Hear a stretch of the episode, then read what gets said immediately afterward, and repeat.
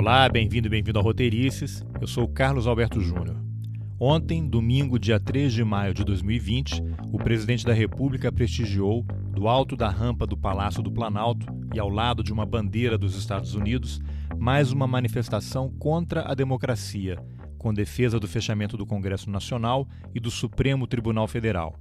Enquanto isso, alguns metros adiante, os repórteres fotográficos Orlando Brito e Dida Sampaio eram agredidos por apoiadores do presidente.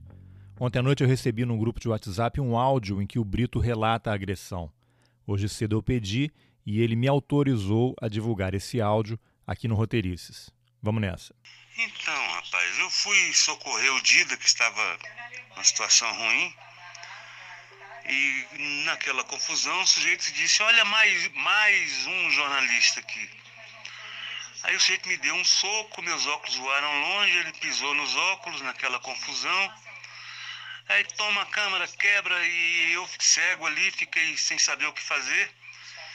E o sujeito chegou na minha cara e disse, seu lixo. Pela primeira vez na minha vida alguém me chamou de lixo. E enfim, eu acabei conseguindo escapar ali. Muito desagradável. Não sei onde esse camarada quer levar esse barco aí não. Ele lá de cima rindo, né, para aquelas agressões. E tô aqui, lambendo as minhas feridas. Um abraço, obrigado pela solidariedade. Né?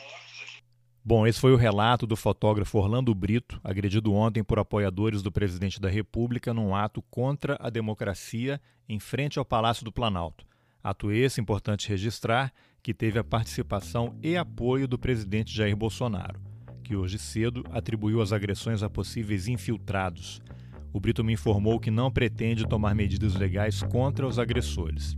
Recentemente, eu havia feito uma entrevista com Orlando Brito sobre a carreira dele, registrando os bastidores do poder em Brasília. O link está nas informações do episódio. Compartilhe, porque isso não vai parar por aí se a gente não se mobilizar. Valeu!